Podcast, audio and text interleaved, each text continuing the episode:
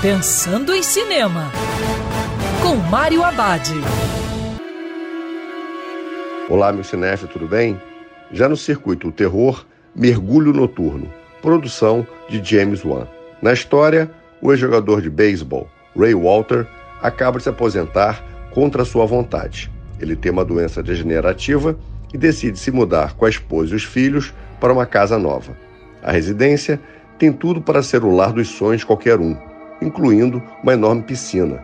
Nessa piscina, a família e os amigos se reúnem para curtir os dias ensolarados e as noites quentes. Eles só não imaginam que por trás da fachada perfeita, a casa esconde um segredo tenebroso que pode colocar as vidas de todos em perigo. Mergulho Noturno tem uma premissa difícil de acreditar, apesar de ser um filme que aposta suas fichas no sobrenatural. Tem até alguns sustos e momentos de tensão, mas o resultado final é irregular. É muito complicado fazer um filme para assustar em que a narrativa se concentra numa piscina mal assombrada. E lembrando que cinema é para ser visto dentro do cinema.